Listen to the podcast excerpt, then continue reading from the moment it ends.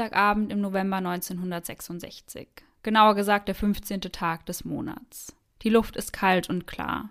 Roger Scarberry lenkt seinen schwarzen 1957er Chevy durch die Straßen von Point Pleasant in West Virginia. Mit ihm im Auto sind seine Frau Linda und ein befreundetes Ehepaar, Steve und Mary Mallet. Sie fahren mehr oder weniger ziellos durch die Gegend, halten Ausschau nach Freunden und nach einer Abendbeschäftigung.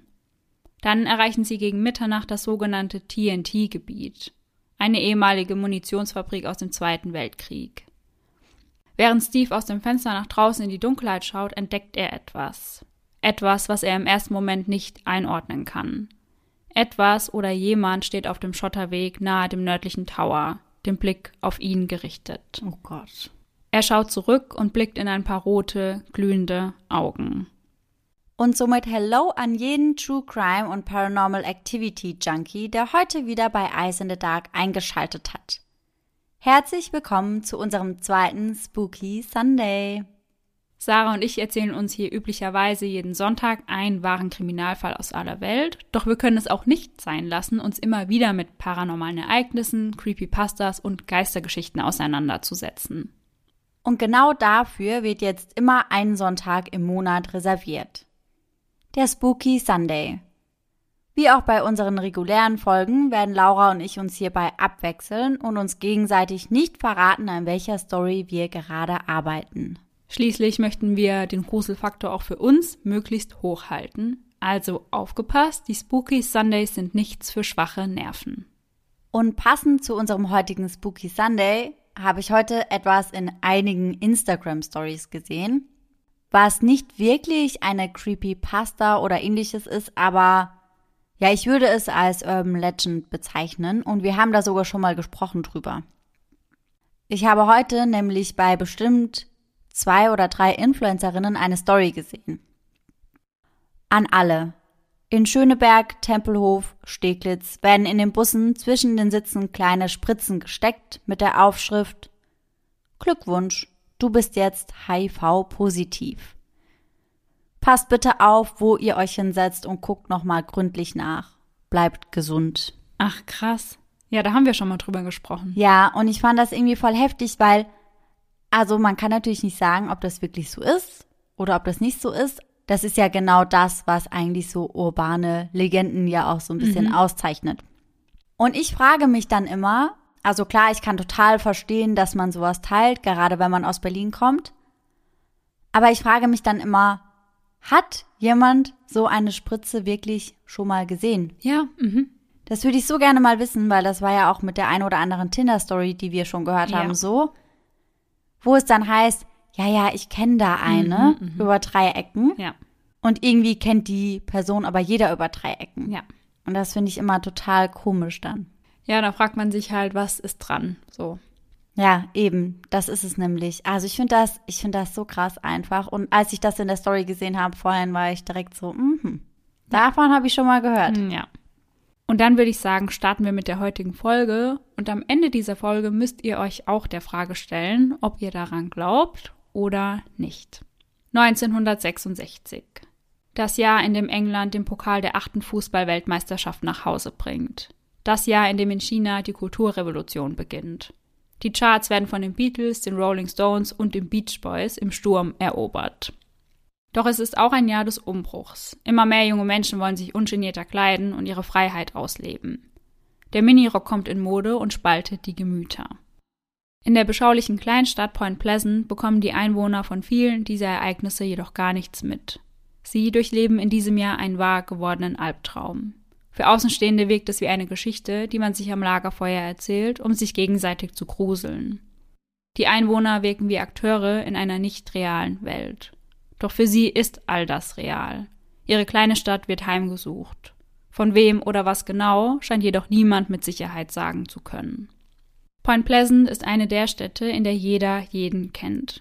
Mit nicht einmal 5000 Einwohnern scheint jeder über das Leben des anderen Bescheid zu wissen. Eine Stadt im Mason County, welche an der Mündung des Kanawha und des Ohio River liegt. Dies bildet die Grenze zwischen den beiden Bundesstaaten Ohio und West Virginia. Dort gibt es überall viel Farmland und eine Kriminalitätsrate ist eigentlich überhaupt nicht vorhanden. Ein scheinbar idealer Ort, um seine Kinder großzuziehen. scheinbar. Denn diese Einschätzung ändert sich in den Jahren 1966 und 1967 grundlegend. Angst und Unsicherheit dominieren die kleine Stadt. Alles beginnt mit dem 15. November, der Abend, an dem die zwei jungen Ehepaare auf etwas in dem TNT-Gebiet treffen. Dieses Gebiet gilt in den 60er Jahren als Treffpunkt für illegale Rennen, verliebte Paare oder wilde Partys. Kurz nachdem auch Linda die roten Augen in der Dunkelheit erkennt, tritt ihr Mann Roger auf die Bremse. Mary, die auf der Rückbank sitzt, fragt, was los ist, und Steve schreit Roger an. Lass uns hier verschwinden. Denn auch die anderen im Wagen haben das Wesen mit den roten Augen mittlerweile entdeckt.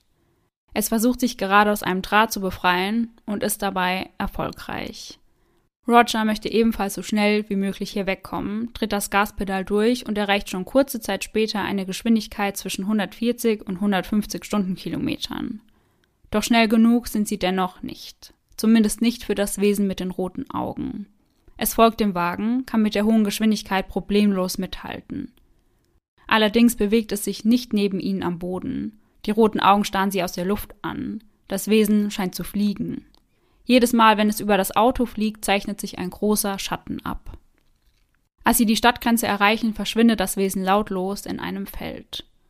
Keiner von ihnen kann begreifen, was sie da gerade gesehen haben. Der Schock sitzt tief. Zunächst halten sie an einem lokalen Supermarkt und überlegen, was sie nun tun sollen. Linda schlägt vor, zur Polizei zu gehen. Steve und Roger hingegen sind der Meinung, dass sie sich dort nur hämisches Gelächter einkassieren würden. Sie wollen erst noch einmal zurück, um zu prüfen, ob das Wesen überhaupt noch dort ist. Und so fahren sie wieder in Richtung des TNT-Gebiets. Letztendlich ist die Angst dafür jedoch doch zu groß und sie drehen wieder um. Plötzlich sehen sie am Straßenrand einen großen toten Hund liegen. Als sie an ihm vorbeifahren, springt das Wesen hervor, bewegt sich über das Dach des Wagens und verschwindet auf der anderen Seite wieder im Feld. Jetzt also wieder zurück in die Stadt und das so schnell es geht. Sie parken bei Tiny's Diner und informieren die Polizei. Deputy Millard Halstead kennt die vier schon sehr lange und als sie vor ihm stehen, wirken sie auf ihn ehrlich schockiert und verängstigt. Auf ihn machen sie nicht den Eindruck, als würden sie sich hier einen Scherz erlauben. Dennoch fragt er sie, ob sie an diesem Abend viel Alkohol getrunken haben. Doch das verneint die Gruppe. Getrennt voneinander werden sie nun zu dem Vorfall befragt und ihre Aussagen sind nahezu identisch, was ihre Erzählung noch um einiges glaubwürdiger erscheinen lässt. Gemeinsam mit Deputy Millard machen sie sich um 2 Uhr in der Nacht erneut auf den Weg zum TNT-Gebiet. Zuerst halten sie an der Stelle, an der die vier den toten Hund gesehen hatten.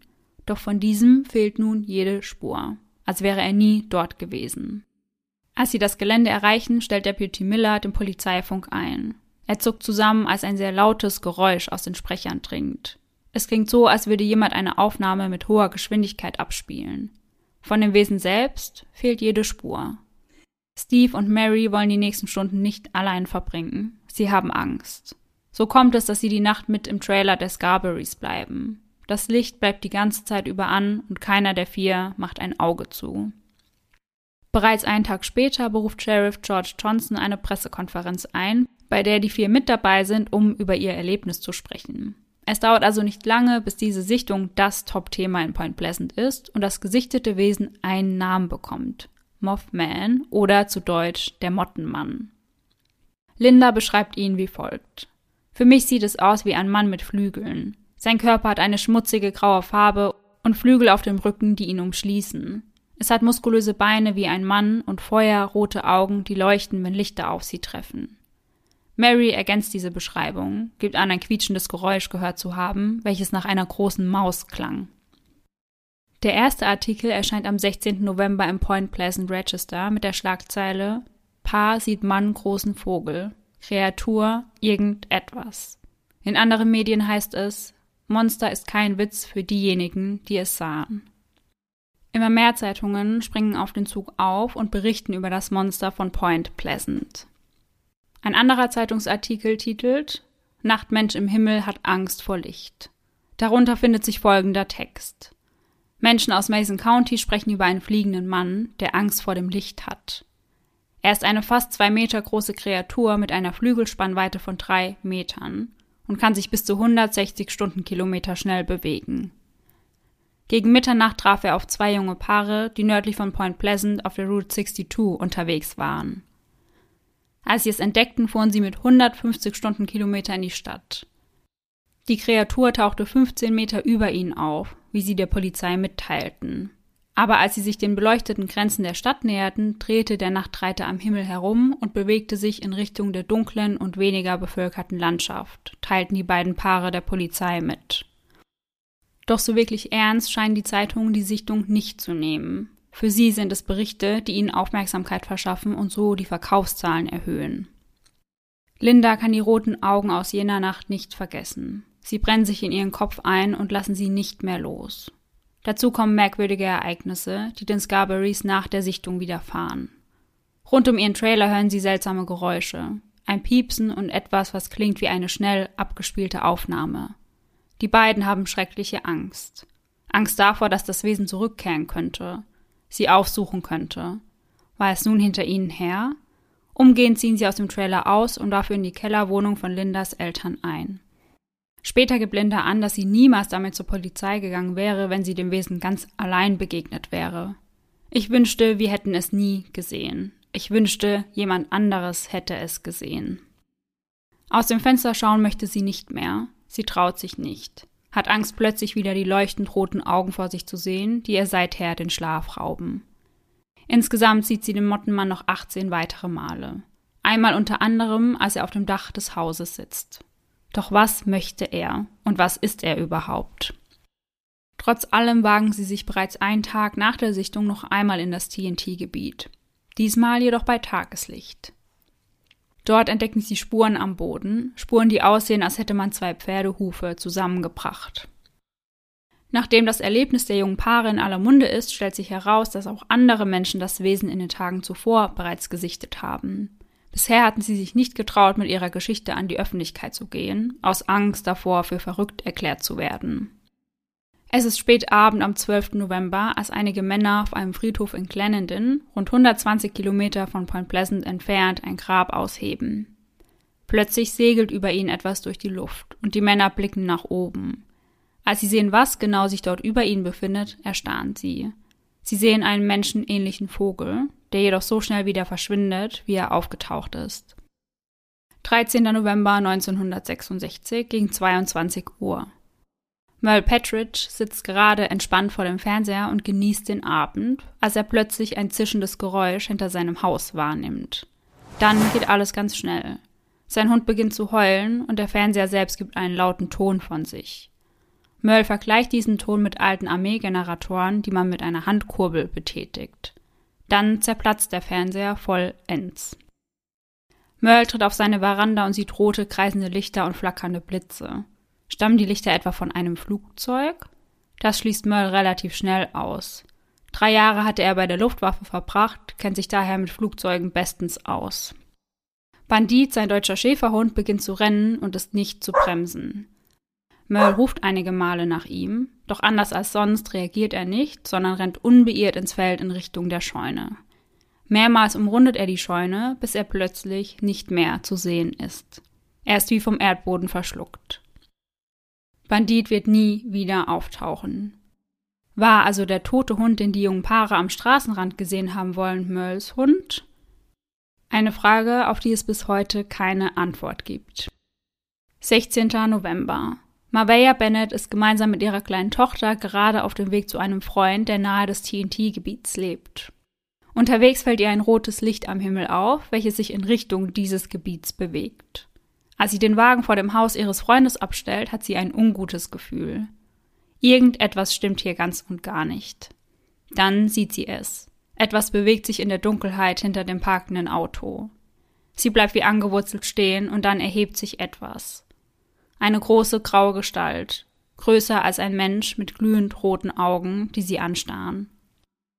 Mavea schreit, lässt das Kind, welches sie auf dem Arm trägt, fallen, ist wie hypnotisiert von den großen roten Augen. Selbst das Schreien des Kindes bringt sie nicht dazu, sich von der Stelle zu bewegen. Plötzlich wird sie geschnappt und weggerissen. Ihr Freund schleift sie und ihr Kind ins Haus und verriegelt hinter ihnen die Tür. Doch das Wesen ist noch nicht weg. Sie hören Geräusche von vor der Tür und blicken durch das Fenster hinaus. Da sind sie wieder, die roten Augen, die sie nun durch die Scheibe hindurch anstarren.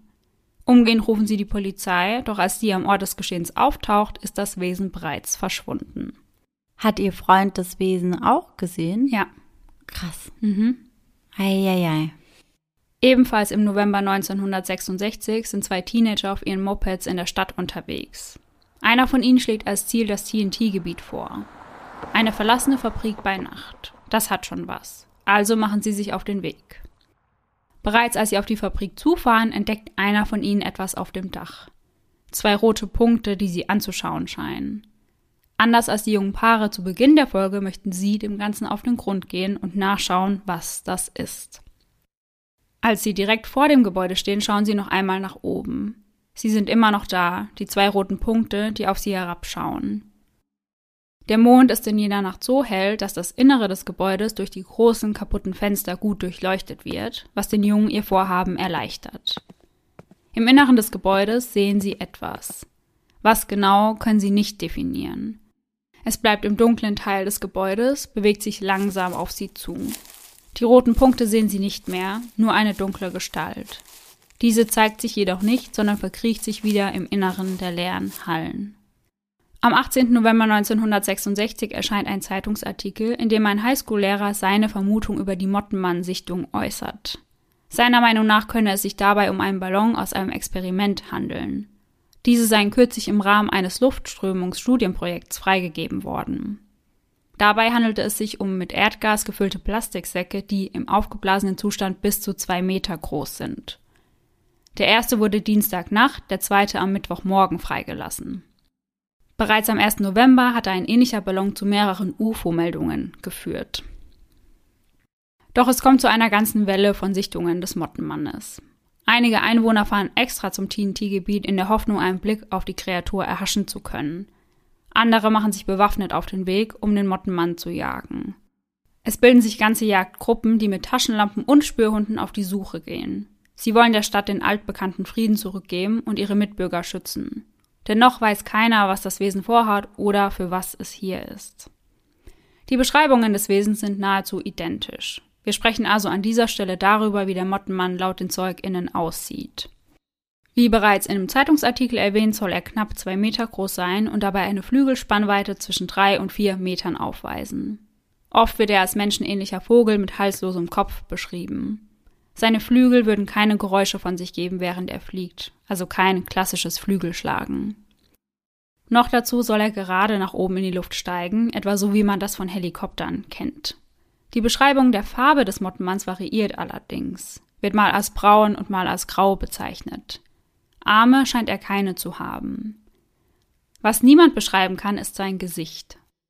Alles, an was sich die Menschen erinnern, sind die großen, leuchtend roten Augen mit einem Durchmesser von schätzungsweise fünf Zentimetern. Und diese fünf Zentimeter Durchmesser, also dieses komplette Auge, ist einfach komplett rot. Genau, komplett leuchtend rot. Krass. Für die Menschen, die dem Mottenmann gegenüberstanden, ist die Erinnerung an die Begegnung viel schlimmer als die unmittelbare Begegnung selbst. Der Schock setzt erst im Nachhinein ein. Dazu kommen Albträume und schlimme Schlafprobleme. Einige leiden an Verfolgungswahn und innerer Unruhe.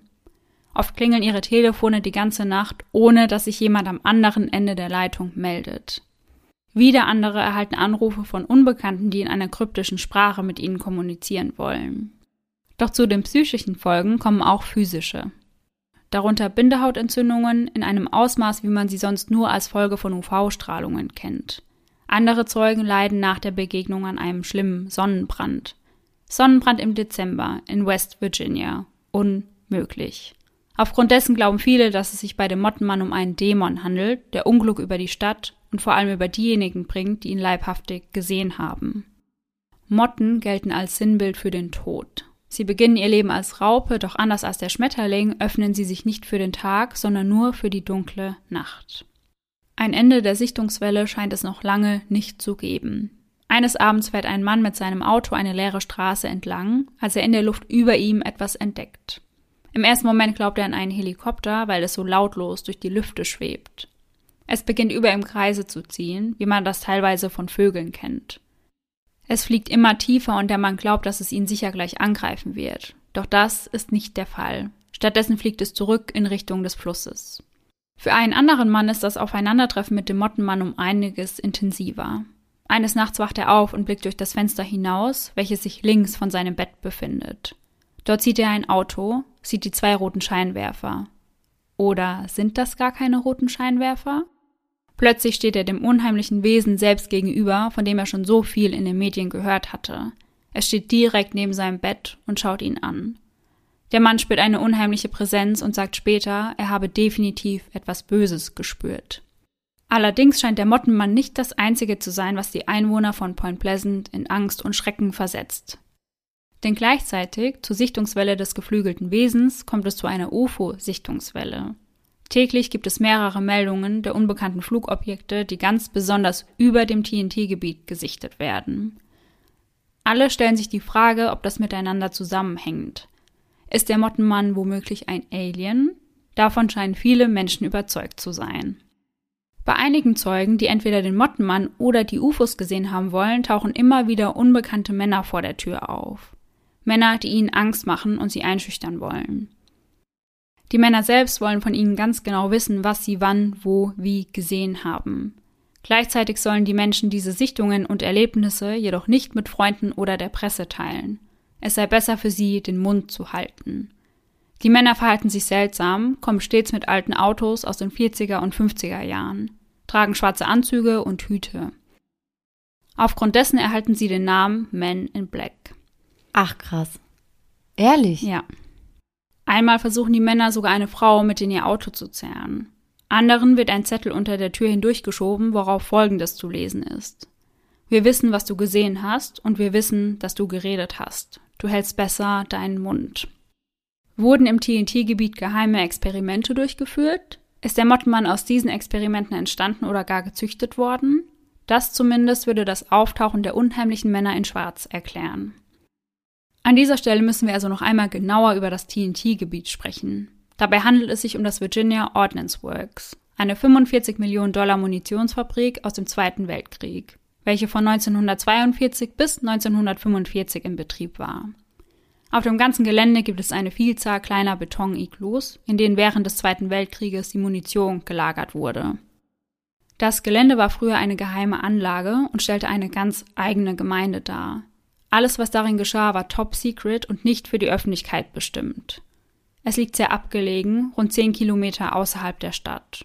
Und das ganze Gelände ist sehr unübersichtlich. Schon früh gab es Gerüchte, dass dort Experimente mit neuen Chemikalien durchgeführt werden. In den 80ern und 90er Jahren findet man dort Giftmüll, welcher ins Grundwasser sickert. Somit landet das Gebiet auf der Gefahrenliste der Bundesumweltbehörde. Zuvor hatten Angler dort bereits mutierte Fische gefangen. Eine Bestätigung der eben genannten Theorie über den Mottenmann? Vieles, was auf dem TNT-Gebiet vor sich ging, wird noch immer unter Verschluss gehalten. Welche Chemikalien dort genau gefunden wurden, wurde ebenfalls nie öffentlich bekannt gegeben. Das Einzige, was man nun mit Sicherheit sagen kann, ist, dass diese Chemikalien Mutationen hervorrufen können. Und eine Mutation ist eine spontan auftretende, dauerhafte Veränderung des Erbgutes. Mutierte Tiere, darunter Insekten, Vögel und Mäuse, hatte man bereits an Orten wie Tschernobyl oder Fukushima beobachten können. Mary Heyer hat ihr Büro in der Main Street von Point Pleasant und arbeitet als Journalistin. Sie möchte den ganzen Mottenmann und UFO-Sichtungen auf den Grund gehen und ist eine der ersten, die einen Artikel über jene Sichtungen im Point Pleasant Register der Lokalpresse veröffentlicht. Zudem arbeitet sie für die Zeitung Athens, Ohio und veröffentlicht eine Kolumne, in der sie regelmäßig Updates zu den Vorkommnissen im Point Pleasant gibt. Im Januar 1967 wird sie daraufhin selbst von den Men in Black aufgesucht, während sie gerade in ihrem Büro in der Main Street sitzt. Ihr ganzes Auftreten jagt Mary Angst ein, schon allein weil sie das Gefühl hat, dass die beiden kein einziges Mal zu blinzeln scheinen, während sie mit ihr sprechen. Auch die Hauptzeugin Linda Scarberry bleibt nicht von den Männern in Schwarz verschont. In einem Interview sagt sie, die Men in Black trugen schwarze Anzüge, schwarze Hüte und Sonnenbrillen. Sie fuhren schwarze Autos, Cadillacs, glaube ich. Sie sahen aus wie Menschen, aber ihre Haut wirkte irgendwie transparent. Man konnte die Adern an ihren Händen ganz klar erkennen. Ihre Finger waren länger als die Finger normaler Menschen. Mein Vater schüttelte ihre Hände und sagte, es sei unangenehm gewesen. Sie schienen nicht zu wissen, was sie machen sollen oder wie man Hände schüttelte. Eines der Autos folgte uns. Darin befanden sich drei Männer. Die Männer in Schwarz gingen so weit, uns durch den Drive-In eines Restaurants zu folgen. Wir hatten Angst, uns umzudrehen und schauten sie nur durch den Spiegel an. Steve und Mary Mallet, die gemeinsam mit Linda auf den Mottenmann trafen, wurden von einem Mann und einer Frau auf der Straße angesprochen, die ein Foto von ihnen machen wollten. Steve und Mary notierten sich das Nummernschild des Volkswagens, mit dem die beiden unterwegs waren, und gaben es an die Polizei weiter. Doch diese sagten ihnen nur, dass dieses Nummernschild nicht existiert. Mary steht in engem Kontakt zu John Keel, ein Autor und Journalist aus New York. Er bekommt relativ schnell Wind von den Mottmann-Sichtungen und macht sich kurz nach den ersten Berichten nach Point Pleasant auf. Dort trifft er sich sowohl mit Mary als auch mit den Zeugen, die den Mottenmann gesehen haben, und hält alles schriftlich fest. Am 7. Dezember 1966 machen sich John, Mary und fünf Zeugen gemeinsam auf zum TNT-Gebiet. Vier der Zeugen haben wir bereits kennengelernt. Bei ihnen handelt es sich wieder um die jungen Ehepaare von Beginn der Folge. Die fünfte im Bunde lässt auf dem Gelände plötzlich einen Schrei los. Da war er, der Mottenmann. Sie ist sich ganz sicher. Man geht nun also davon aus, dass das Wesen sich im TNT-Gebiet eingenistet hat. Auch John selbst passieren merkwürdige Dinge, sobald er beginnt, sich mit den unheimlichen Ereignissen der Kleinstadt zu beschäftigen. Sein Handy tätigt seltsame Anrufe und in der ganzen Stadt fühlt er sich verfolgt. Point Pleasant hält er für eine sogenannte Window Area, also eine Art Portal zu einer anderen Welt. 1967 erhält er von Mary folgenden Brief. Ich hoffe, du hast Erfolg mit den Sichtungen dort. Ich habe zudem von einem anderen Flugzeug gehört, was bei Cheshire abgestürzt sein soll. Doch niemand konnte es finden. Vielleicht handelt es sich dabei um UFO-Landungen und sie wollten es einfach nicht überprüfen. Zumindest bezweifle ich, dass sie richtig geschaut haben. Ich werde dich über die Geschehnisse auf dem Laufenden halten, wenn mir irgendetwas zu Ohren kommt. Mit freundlichen Grüßen, Mary. Die beiden stehen sehr regelmäßig in Kontakt, tauschen sich immer wieder darüber aus, was gerade in Point Pleasant passiert. John geht auf die Jagd nach den Männern in Schwarz, um sie zu konfrontieren. Oft erhält er Anrufe von Menschen, die ihm mitteilen, dass sie die Männer gerade gesehen haben. Jedes einzelne Mal macht er sich sofort auf den Weg zu der Stelle, die ihm die Anrufer mitteilen. Doch, sobald er dort auftaucht, sind die Männer bereits wieder verschwunden. Er beginnt Artikel über sie zu verfassen, in denen er von den schwarzen Cadillacs berichtet, in denen sie unterwegs sind. Kurz darauf werden die Männer in anderen Autos der Marke Volkswagen gesichtet. Zufall? Zurück in New York erhält John regelmäßig Nachrichten der Einwohner von Point Pleasant, die ihn bitten, zurückzukehren. Doch das tut er nicht. Stattdessen beginnt er nun sein Buch zu schreiben. Dort hält er alle Geschehnisse über den Mottenmann und die UFOs, allgemein seine komplette Einschätzung fest. Selbst zu Gesicht bekommen hat John den Mottenmann jedoch nie. Doch selbst in seiner Heimat verfolgen ihn die seltsamen Ereignisse. Im Frühjahr 1967 ist John gemeinsam mit einer Freundin in der Stadt unterwegs. Als sie gerade an der 42. und 3. Straße entlanglaufen, schießt ein Unbekannter ein Foto von ihnen, dreht sich um und rennt weg. Zwar liest man überall, dass der Mottenmann erst im Jahr 1966 auf der Bildfläche erschien, jedoch gibt es auch schon Berichte über frühere Sichtungen. 1877 und 1880 berichtet die New York Sun bereits über die Sichtungen eines schwarzen geflügelten Mannes, der über Brooklyn gesehen worden sei. 1951 sehen einige Menschen den Mottmann über Chicago kreisen. Kurz darauf vernehmen sie ein eindringliches Klopfen an ihrer Tür, was die Leute dazu bringt, ihre Wohnungen zu verlassen. Dies bewahrt sie vor dem sicheren Tod, denn es folgt ein schlimmes Erdbeben. In den Jahren 1966 und 1967 kommt es insgesamt zu rund 100 Sichtungen des Mottenmannes. Doch schon bald wird der Fokus der Einwohner auf etwas anderem liegen. Die nächste Katastrophe steht Point Pleasant kurz bevor. Der 15. Dezember 1967 ist ein kühler Abend in der Vorweihnachtszeit. In der Innenstadt tummeln sich Dutzende Menschen, die noch die restlichen Weihnachtsgeschenke besorgen möchten. Einige nutzen die Silver Bridge, um in die Stadt über die Route 35 hinein oder wieder herauszukommen. Der offizielle Name der Brücke lautet Ohio River Bridge und sie verbindet Point Pleasant mit der Kleinstadt Gallipolis, welche schon nicht mehr in West Virginia, sondern im benachbarten Bundesstaat Ohio liegt. Fertiggestellt wurde die Brücke am 30. Mai 1928. Für die Verkehrsführung auf die Brücke gibt es in Point Pleasant nur eine einzige Ampel. Und genau an diesem Tag, an dem dort die Hölle los ist, funktioniert sie nicht. Normalerweise soll diese Ampel nämlich verhindern, dass es zu einem Stau auf der Brücke kommt. Um 17.04 Uhr passiert es. Das Unglück, welches Point Pleasant niemals vergessen wird. Die 681 Meter lange Brücke bricht zusammen und stürzt in den Ohio River. Zu diesem Zeitpunkt befinden sich 37 Autos auf der Brücke, von denen 31 mit in den Fluss gerissen werden. Noch am selben Tag beginnen Boote nach den leblosen Körpern zu suchen. Zwei von ihnen werden nie gefunden. Neben den Autos treiben Dutzende Weihnachtsgeschenke im Fluss. Es ist ein furchtbarer, verstörender Anblick. 46 Menschen verlieren an diesem Tag durch den Einsturz ihr Leben. Neun weitere werden schwer verletzt. Kurz vor dem Unglück hatten Zeugen den Mottenmann auf der Brücke kauern und darunter durchfliegen sehen. Nun steht die Frage im Raum, ob er die Einwohner vor dem Unglück warnen wollte oder es selbst verursacht hat. Denn nach dem Einsturz hören die Sichtungen des Mottenmannes schlagartig auf. Ist er nun weitergezogen oder war er nur in der Stadt, um Unglück über sie zu bringen? Viele der Opfer des Einsturzes sollen den Mottenmann entweder selbst gesehen haben oder Bekannter derer gewesen sein, die ihn gesehen haben. Die Untersuchung des Einsturzes dauert vier Jahre lang an und es kann tatsächlich eine Ursache festgestellt werden. Ein Spaltbruch an der Zugstange 330, welcher aufgrund eines unentdeckten Fabrikationsfehlers entstand, soll dafür verantwortlich sein. Also zusammengefasst kam es also durch Korrosion und Materialermüdung zum Versagen der Brückenhalterung. Der damalige Präsident Johnson verfügt daraufhin über eine landesweite Überprüfung aller Brücken, um die Betriebssicherheit dieser festzustellen. Ein solches Unglück soll auf keinen Fall ein zweites Mal passieren.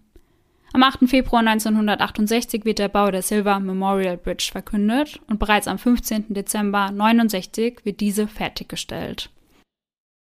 Bis heute erinnert ein silbernes Schild mit der Inschrift Silver Bridge Collapsed und einigen Infos zu dem Einsturz an die damalige Katastrophe. Bis heute ranken sich sehr viele Theorien um den Mottenmann und über einige haben wir ja bereits gesprochen. Er sei ein Dämon, ein Alien, ein Unheilbringer oder ein mutierter Vogel, welcher durch Experimente der Regierung entstand. Ja, oder er sei ein Luftballon. Ja, ganz genau, stimmt. Jetzt möchte ich mit euch über eine Theorie sprechen, die sich auf die Geschichte von Point Pleasant zurückführen lässt. Dazu reisen wir einmal zurück ins Jahr 1774 zum 10. Oktober. An diesem Tag stehen sich die Shawnee-Indianer und die amerikanischen Milizen gegenüber. Bereits zu Sonnenaufgang beginnt die Schlacht, die als Battle of Point Pleasant in die Geschichte eingehen wird. Es ist die erste bewaffnete Auseinandersetzung der amerikanischen Revolution. Überall liegt dichter Rauch der abgefeuerten Waffen in der Luft. Colonel Andrew Lewis, welcher auf der Seite der Milizen steht, verliert an diesem Tag 75 Männer und 140 werden schwer verletzt. Häuptling Cornstalk wollte keinen Kampf, musste jedoch sein Land und seine Leute beschützen und hatte daher keine andere Wahl, als in die Schlacht zu ziehen. Als er versucht, sein Volk zur Neutralität zu bewegen, führt das zu einer Spaltung des Stammes in zwei Lager. Dennoch möchte er nach dem Kampf Waffenruhe. Im Herbst 1777 beschließt er sich für Verhandlungen nach Fort Randolph aufzumachen, um seine Neutralität zu bewahren. Doch dieser Plan geht gewaltig schief. Der Kommandeur nimmt ihn und seinen Begleiter fest. Als sein Sohn davon erfährt, macht er sich ebenfalls auf den Weg, um zu verhandeln. Auch er wird festgenommen. Kurz darauf wird ein amerikanischer Soldat durch die Hand eines Unbekannten ermordet und so dringen einige andere Soldaten in die Zelle von Cornstalk ein, um die drei Gefangenen zu töten. Noch bevor der Häuptling erschossen wird, spricht er seine letzten Worte und verflucht den Ort für die nächsten 200 Jahre. Dann wird er durch einen Schuss getötet. Der Mottenmann sei also auf den Fluch von Häuptling Cornstalk zurückzuführen und befindet sich in Point Pleasant, um Unglück über die Stadt und ihre Einwohner zu bringen. Wann war das? Also wann genau hat der Häuptling die Stadt verflucht? 1777. Und weißt du, bis wann die Sichtungen gingen? Ja, die gingen bis 1967. Okay, heftig, weil dann würde das ja mit den 200 Jahren ja. perfekt mhm, passen. Ganz genau. Okay, creepy. Es gibt aber auch Theorien, die versuchen, das Ganze plausibel zu erklären. Der Mottenmann sei kein Alien und auch nichts Übernatürliches. Bei den Sichtungen handle es sich lediglich um große Eulen. Dafür spricht, dass sie nachtaktiv sind und sich lautlos fortbewegen, so wie der Mottenmann. Eulen haben ebenfalls leuchtende Augen, ganz besonders im Licht von Scheinwerfern. Dies kommt durch die reflektierende Schicht hinter der Netzhaut, die sogenannte Tapetum lucidum. Sie sorgt dafür, dass einfallendes Licht zurückgeworfen und ihnen die Nachtsicht ermöglicht wird.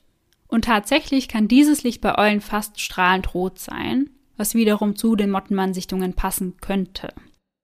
Hinzu kommt, dass ein Einwohner eines Nachts seine Flinte auf den vermeintlichen Mottenmann zielte und ihn erschoss. Als er näher trat, erkannte er, dass dort am Boden nicht etwa der tote Mottenmann, sondern ein Virginia Uhu liegt. Allerdings muss hier nochmal gesagt werden, dass die Zeugen den Mottenmann als zwei Meter groß beschreiben, Ja. was nicht zur Eulentheorie passt. Ja, das war eben auch mein allererster Gedanke. Der Virginia Uhu, welcher in Nord-, Mittel- und Südamerika zu Hause ist, hat eine Länge zwischen 46 und 63 Zentimetern und eine Flügelspannweite zwischen 91 und 151 Zentimetern. Zur Erinnerung, die des Mottenmannes sollen bei drei Metern liegen. Einige geben auch an, dass die Beschreibungen des Mottenmannes zum Kanadakranich passen könnte, da diese noch um einiges größer sind als der Virginia Uhu. Ihre Körperlänge liegt zwischen 88 und 120 Zentimetern und die Flügelspannweite zwischen 160 und 210 Zentimetern. Wenn ihr euch mal ein Foto des Kanadakranich anschaut, seht ihr außerdem, dass diese um und zwischen den Augen eine rote Partie haben. In West Virginia ist das Tier nicht sehr verbreitet, doch von Januar 2017 bis August 2019 gab es insgesamt 28 Sichtungen dieser Tiere. Ganz unwahrscheinlich ist die Verwechslung also nicht. Dann gibt es noch die Theorie, die besagt, dass der Mottenmann ein Kryptid sei.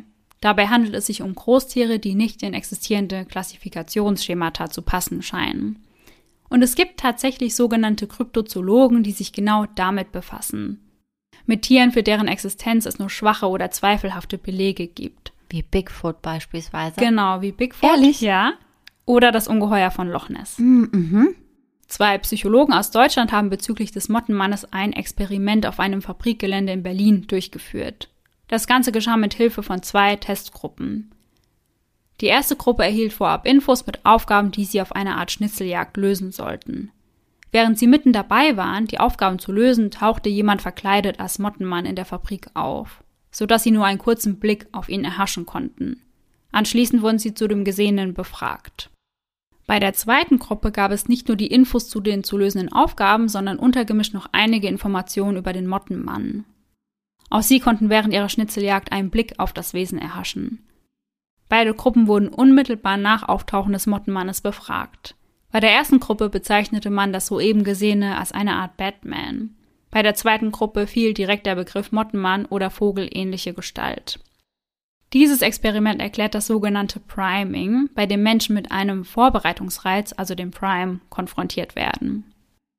Dieser Prime kann eben die Reaktion auf einen späteren Reiz beeinflussen. Wer also zuvor Informationen über den Mottenmann hatte, glaubte ihn gesehen zu haben und konnte mehr Infos zu seiner äußeren Erscheinung geben, als die Menschen, die vorab keine Infos bereitgestellt bekommen hatten.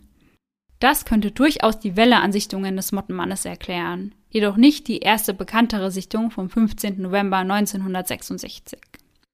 Immer wieder soll der Mottenmann kurz vor dem Eintreffen der verschiedensten Katastrophen gesehen worden sein. Darunter ein anderer Brückeneinsturz in Minnesota, bei dem 13 Menschen ums Leben kamen und 145 schwer verletzt wurden. Kurz nach dem Einsturz melden sich Menschen, die den Mottenmann vorher auf der Brücke gesehen haben wollen. Zudem soll er bei 9-11 oder bei Tschernobyl gesehen worden sein. Hier also wieder die Frage, bringt er das Unglück oder soll er uns tatsächlich davor warnen? Diese Frage beschäftigt die Einwohner von Point Pleasant bis heute. Mittlerweile gibt es dort ein Mothman-Museum, eine Mothman-Metallfigur, ein Mothman-Diner und das Mothman-Festival. Jährlich strömen 10.000 Besucher zu dem Festival, was es zu einem der größten in West Virginia macht. Es findet jedes Jahr am 3. September-Wochenende in der Main Street zwischen den Blöcken 200 und 500 statt. Dort spielen Livebands, es werden Reden gehalten und viele Menschen verkleiden sich als Mottenmann. Also ich würde sagen, 2022 sind wir dabei. Ich wäre direkt dabei, Ich wirklich. auch. Ich will mir das alles direkt mal anschauen. Ja. Und auf der Website ist zu lesen, dass es ein Event für Menschen aus allen Altersgruppen sei, also ein Spaß für die ganze Familie. Mhm. Im Mothman Museum sammelt der Besitzer Jeff Wamsey alle alten Zeitungsartikel und Infos, die es zu dem seltsamen Wesen gibt. Der Mottenmann gehört nun zur Geschichte der Stadt, sagt er in einem Interview. Daher möchte er das auch für die kommenden Generationen in Erinnerung behalten. Die Mottenmann-Statue findet sich direkt vor dem Museum. Dutzende Bücher werden über das Wesen veröffentlicht. Das wohl bekannteste unter ihnen ist das Buch von John A. Keel, über den wir ja bereits gesprochen haben, und das Buch heißt The Mothman Prophecies, welches am 23. Juni 1975 veröffentlicht wird. Und das hast du auch gelesen hierfür, richtig? Ja, genau. Also ich habe es nicht komplett durchgeschafft, aber drei Viertel, ja. Krass. Das muss ich mir vielleicht auch mal ausleihen danach. Ja, ich fand's super. Mhm. Mary, mit der John so intensiv zusammengearbeitet hatte, erlebt das nicht mehr mit. Sie stirbt am 15. Februar 1970. Das Buch ist so erfolgreich, dass es verfilmt wird. Veröffentlicht wird der Film im Jahr 2002 mit Richard Gere in der Hauptrolle. Den Film könnt ihr euch übrigens bei Amazon Prime ansehen. Nach dem Film kam es in den gesamten USA zu erneuten Sichtungen des Mottenmannes. Mhm. Die Einwohner von Point Pleasant sind begeistert von dem Buch und sind der Meinung, John habe einen großartigen Job geleistet. Und Sarah, du weißt ja, glaube ich, wie gerne ich auch mal die drei Fragezeichen zum Einschlafen höre. Ja, auf jeden Fall. Und da erschien am 17. Juli 2020 Folge 206 mit dem Titel Die drei Fragezeichen und der Mottenmann. mhm. Und als ich mir diese Folge angehört habe, hatte ich noch nie etwas von dem Mottenmann gehört. Ja. Und ich fand die Folge wirklich super unheimlich und wusste aber gar nicht, dass es den Mottenmann wirklich gegeben haben soll, als ich mir das angehört habe. Ja, und dass es ihn wirklich gegeben haben soll, macht das Ganze ja jetzt noch unheimlicher. Ja, die Folge könnt ihr euch ja mal bei Spotify anhören. Ja, ich mach das auf jeden Fall. Mhm. Ja, da habe ich richtig viel zu tun. Mottenmann Buch, Film und dann noch den Podcast dazu. Ja, wirklich. Natürlich war der Mottenmann unter anderem auch eine Vorlage für einen relativ bekannten Horrorfilm, Jeepers Creepers.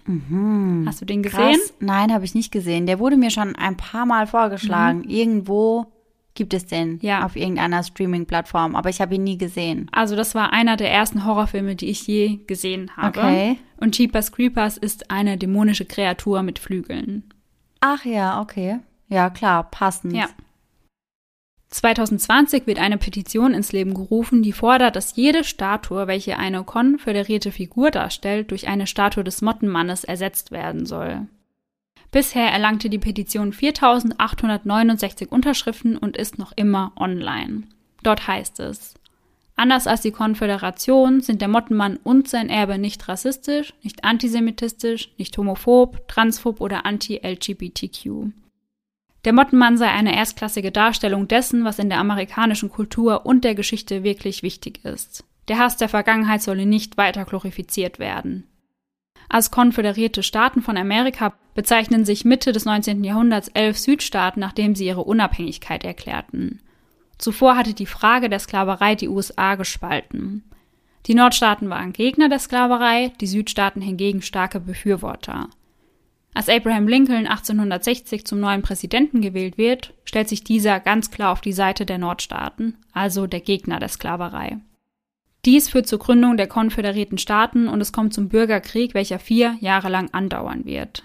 Zwar verhindert dieser Krieg letztendlich die Abtrennung des Südens, allerdings fordert er auch viele tausende Opfer.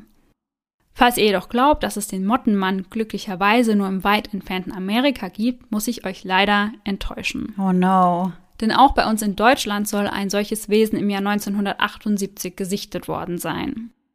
Es ist der Morgen des 10. September, als sich eine Gruppe bestehend aus 21 Minenarbeitern auf den Weg zu einer Kohlemine in der Nähe von Freiburg macht.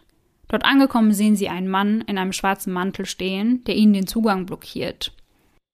Als sie ihn bitten, den Weg freizumachen, bemerken sie große, dunkle Flügel auf seinem Rücken. Das Wesen gibt einen Schrei von sich, was die Minenarbeiter später so beschreiben. Es klang, als würden 50 Männer gleichzeitig schreien, gepaart mit einer Zugnotbremse. Den Männern wird ganz anders zumute und sie treten den Rückzug an, bleiben jedoch in der Nähe der Mine. Nur eine Stunde später wird die Mine von einer Explosion erschüttert, die sie zum Einsturz bringt. Hätten die Arbeiter sich zum Zeitpunkt in der Mine befunden, wären sie alle ums Leben gekommen. Ein Drittel der Minenarbeiter leidet nach dem Zusammentreffen mit dem sogenannten Freiburg Shrieker an schweren psychischen Problemen. Ach, krass. Ja, Das würde dann ja für die Theorie sprechen, dass er uns vor schlimmen Dingen bewahren ja, möchte. ja, ganz genau. Quatsch. Mhm. Ach, krass. Jetzt reisen wir aber noch ein letztes Mal gemeinsam zurück nach Point Pleasant zum 20. Februar 2016. Es ist Sonntag und ein Mann fährt gerade die Route 2 in Point Pleasant entlang. Draußen ist es bereits dunkel und plötzlich erkennt er etwas in den Bäumen vor ihm. Ein geflügeltes Wesen, welches von Baum zu Baum springt. Der Mann ist für seinen Job nach Point Pleasant gekommen und hatte bis dato noch nie vom Mottenmann gehört. Blitzschnell macht er ein Foto der Kreatur, welches dann durch die ganze Welt geht. Steht Point Pleasant also nun vor der nächsten Katastrophe? Das bleibt abzuwarten. Bis heute sind sich die Menschen uneinig darüber, ob der Mottenmann tatsächlich existiert. Doch in einem Punkt sind sich die Menschen aus Point Pleasant mehr als einig. Der Mottenmann hat ihrer Stadt geholfen. Viele kommen nur wegen ihm in die kleine Stadt, um sich das Museum und die Statue einmal anzuschauen oder selbst auf die Spuren des Mottenmanns zu gehen. Wieder andere trinken einen Mothman Frappuccino in einem kleinen Café in der Stadt. Wenn es den mit Hafermilch gibt, dann würde ich den auch nehmen. Ja, den trinken wir dann, wenn wir fürs Mothman Festival nach Point Pleasant reisen. Deal, machen wir so. Ja. Aber das heißt jetzt ja, dass es doch nach 1967 noch Sichtungen gab, oder? Genau, aber über die von 2016 wird sehr stark spekuliert, weil Ja. man einfach vermutet, dass das vielleicht ja wieder ein bisschen aufgepusht werden sollte, um wieder mehr Leute in die Stadt zu locken. Ah ja, ja, das könnte natürlich sein. Aber das heißt dann, dass die Sichtung 2016 die einzige dort war seit 1967. Genau die einzige, die wieder bekannt geworden ist. Mhm. Also nach dem Film gab es ja wieder einige Sichtungen, aber Ja. das wohl in den kompletten USA. Ah ja, okay. Also da haben sich Menschen von überall gemeldet und gesagt, sie hätten den Mottenmann gesehen. Ja, und das liegt dann wahrscheinlich einfach wieder an dem Phänomen, über das du vorhin gesprochen hast, dass ja man das eben in dem Film gesehen hat und dass das dann vielleicht die Fantasie der Bürger und Bürgerinnen etwas angekurbelt hat. Ja, genau. Und mir ging es gestern Abend ähnlich, weil ich saß ja gestern noch bis Mitternacht an dem Text für die Folge. Ja. Und dann musste Tika noch mal raus. Und es war stockdunkel, keiner war unterwegs, niemand schien wach zu sein, auch von meinen Nachbarn nicht. Und ich laufe dann mit ihr immer so einen kleinen dunklen Weg kurz noch mal lang. Mhm. Und auf einmal dreht sie sich um und knurrt etwas in der Dunkelheit an und da war absolut nichts. Okay, aber immerhin keine roten Augen. Mir ist ganz anders geworden und Ja. ich dachte, hoffentlich sehe ich jetzt keine roten Augen und so schnell wie es geht wieder ab in die Wohnung. Ja, oh mein Gott, verstehe ich. Ich wäre auch direkt umgedreht. Ja. Ich hätte das auch nach meiner Ausarbeitung zu Dear David niemals machen können, dass Ja. ich da nachts irgendwo alleine rumspaziere. Also ich war ja zum Glück nur fünf Minuten draußen, Ja. aber es war schon sehr, sehr unheimlich. Das kann ich mir sehr gut vorstellen. Aber ich finde es eigentlich sehr passend, dass du das angesprochen hast, dass wenn so ein Film oder so eine Sichtung oder irgendwas halt bekannt wird, dass dann eben viele Leute mit auf den Zug aufspringen. Und du meintest dann ja auch, aber die aller, allererste Sichtung, da konnten die ja nirgendwo mit aufspringen. Also die hatten das ja noch nie irgendwo anders gehört Genau. Mhm. und noch nie irgendwo anders gesehen. Heißt, da muss ja vermeintlich irgendwie irgendwas dran sein. Ja. Und da stelle ich mir aber dann auch wieder die Frage, genau wie bei diesen Urban Legends teilweise auch. Also klar, wir wissen ja den Ursprung dieser Geschichte dann schon. Also wir wissen ja, dass der Ursprung der Geschichte wahrscheinlich dort liegt. Aber ich frage mich dann echt oft, ob das ja wirklich alles so stimmt. Ja. Weil genau wie bei den Geschichten mit den HIV-Spritzen. Ja. Da gibt es ja auch irgendwie immer jemanden, der das als erstes gesehen haben will. Und man fragt sich dann da ja schon irgendwie immer so, was Ja. ist da dran? Ja. Und da gibt es ja ganz, ganz viele so Stories. Ich weiß auch gar nicht, was ich über den Mottenmann glauben soll. Mhm. Das mit den Eulen kommt mir ein bisschen.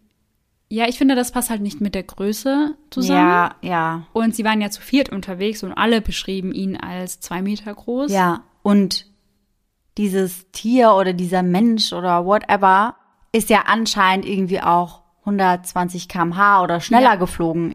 Ich bezweifle auch, dass das irgendeine Eule oder sowas kann. Und ich bezweifle auch, dass eine Eule einem Auto so hinterher fliegt, weil die sind noch eher sehr schreckhaft, würde ich jetzt mal behaupten. Ja, eher scheu, wenn Ja. sie auf Menschen treffen, würde Ja. ich sagen. Mhm. Ja, aber verrückt. Also normalerweise würde ich ja auch sagen, man saugt sich das nicht einfach aus den Fingern. Irgendwas muss an der Story dran sein, aber ein zwei Meter großer Mann ohne Arme und dafür mit Flügeln und roten Augen, ja, ist schon irgendwie sehr, sehr, sehr, sehr kreativ, sage ich mal. Ja, ja.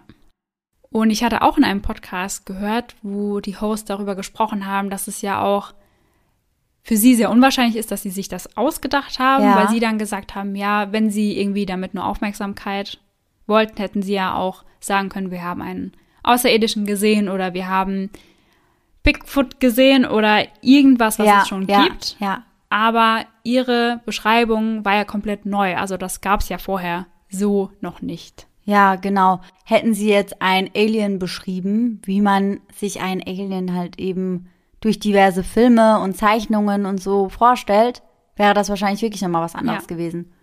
Und wenn sie wirklich einfach Aufmerksamkeit haben wollten, wären Aliens ja gerade in den USA auch eine gute Option. Also ja. ich glaube, in den USA gibt es ja wirklich doch sehr, sehr viele Menschen, die an Aliens glauben.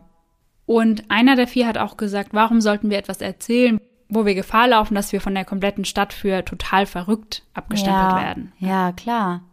Und ich frage mich auch immer noch, was hatte es mit diesen Man in Black auf sich? Ja. Das finde ich auch sehr mhm. unheimlich und fragwürdig einfach. Es ist halt sehr viel zur selben Zeit dort mhm. passiert und alles sehr unheimlich und mysteriös einfach. Ja, ja.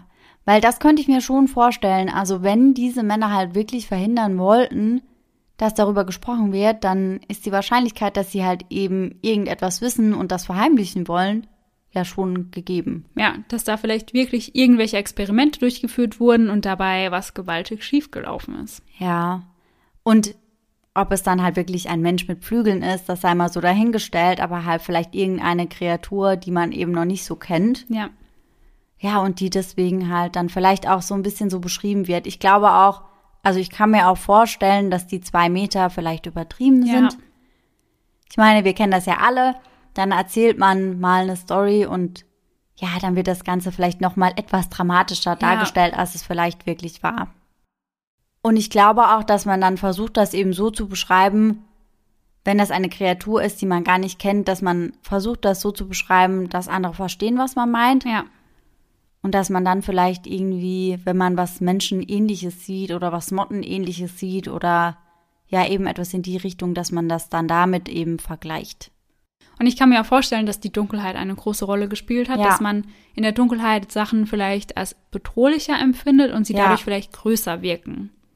Ja, das kann ich mir auch vorstellen. Ich glaube, das ist dann auch einfach diese ganze Atmosphäre gewesen, die das Ganze dann einfach nochmal bedrohlicher und schlimmer und dramatischer wirken lässt, als ja. es vielleicht in Wirklichkeit war. Ja, aber ich finde den Fall auf jeden Fall ziemlich krass, muss ich sagen. Also es scheint ja auch so, als würden die Menschen, die den Mottenmann gesehen haben, als würden die da teilweise wirklich lange, lange drunter leiden. Ja, ja.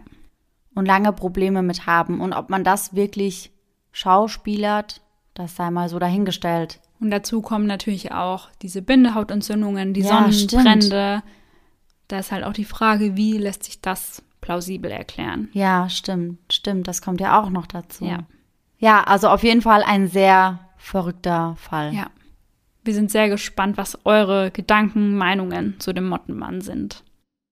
Und jetzt kommen wir wieder zu unserer Rubrik Gänsehaut to go. Und da der Fall heute wieder etwas gruseliger war als sonst, haben wir da für euch eine etwas harmlosere Story ausgewählt. Ja, man kann fast schon sagen, es ist eher ein Lacher to go als ja. Gänsehaut to go. Ja.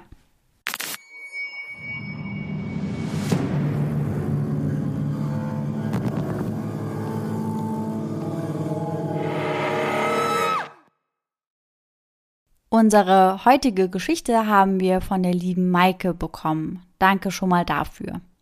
Sie schreibt, Hey ihr Lieben, ihr seid super und ich freue mich riesig für euch, dass ihr euren Traum verwirklichen könnt. Das ist mega.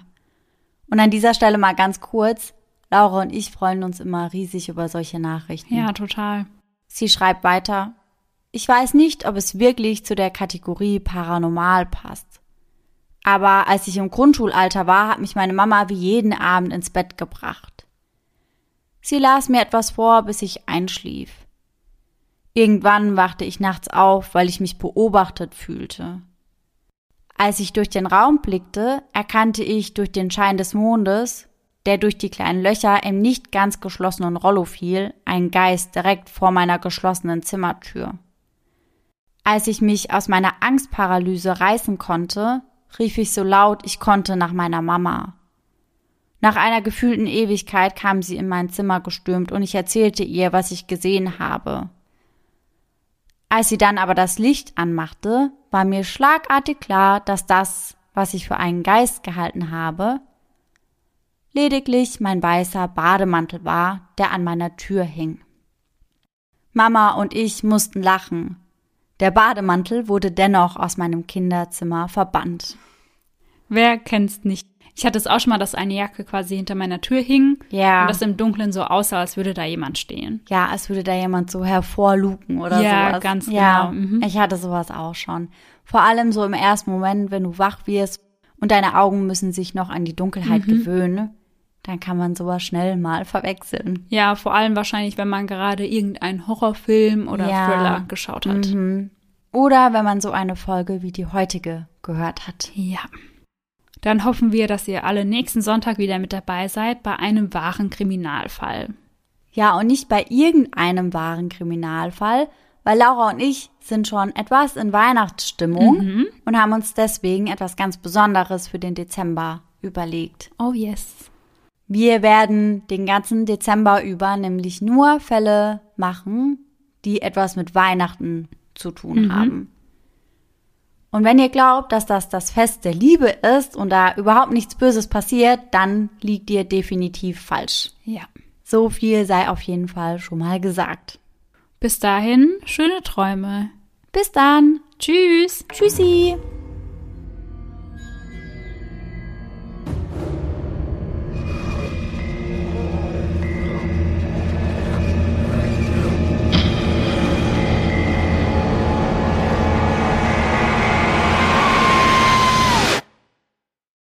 Er schaut zurück und blickt in ein paar. Mach mal. Oh, das ist so. Sorry, jetzt habe ich auch oh Gott reingesagt. Weiß nicht, darf man das? Ja. Okay. Weil, oh mein Gott. Begründung, oh mein Gott, jetzt habe ich oh mein Gott reingesagt, weil, Aber oh mein oh Gott. oh.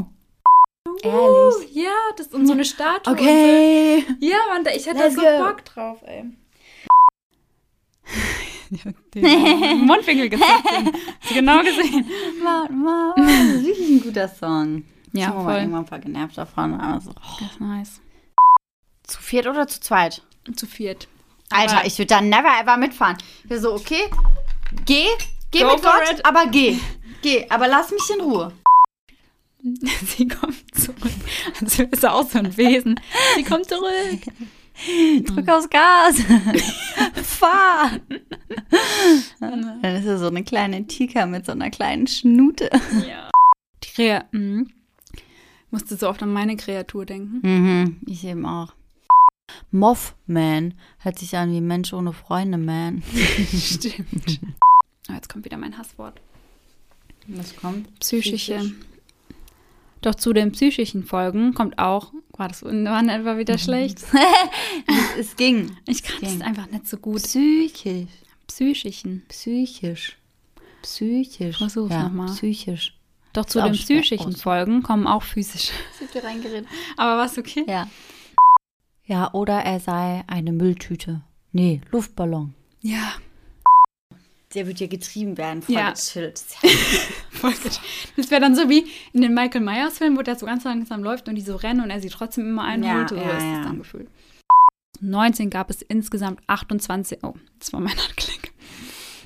Da hat es geknackst. Mhm. Oh. wow, ich dachte, du bist irgendwo dran gekommen, Nee, aber das das, war mein oh mein Knochen. Gott. Beide Gruppen wurden unmittelbar nach. Oh, war das ein Fuß? Jetzt mein Fuß.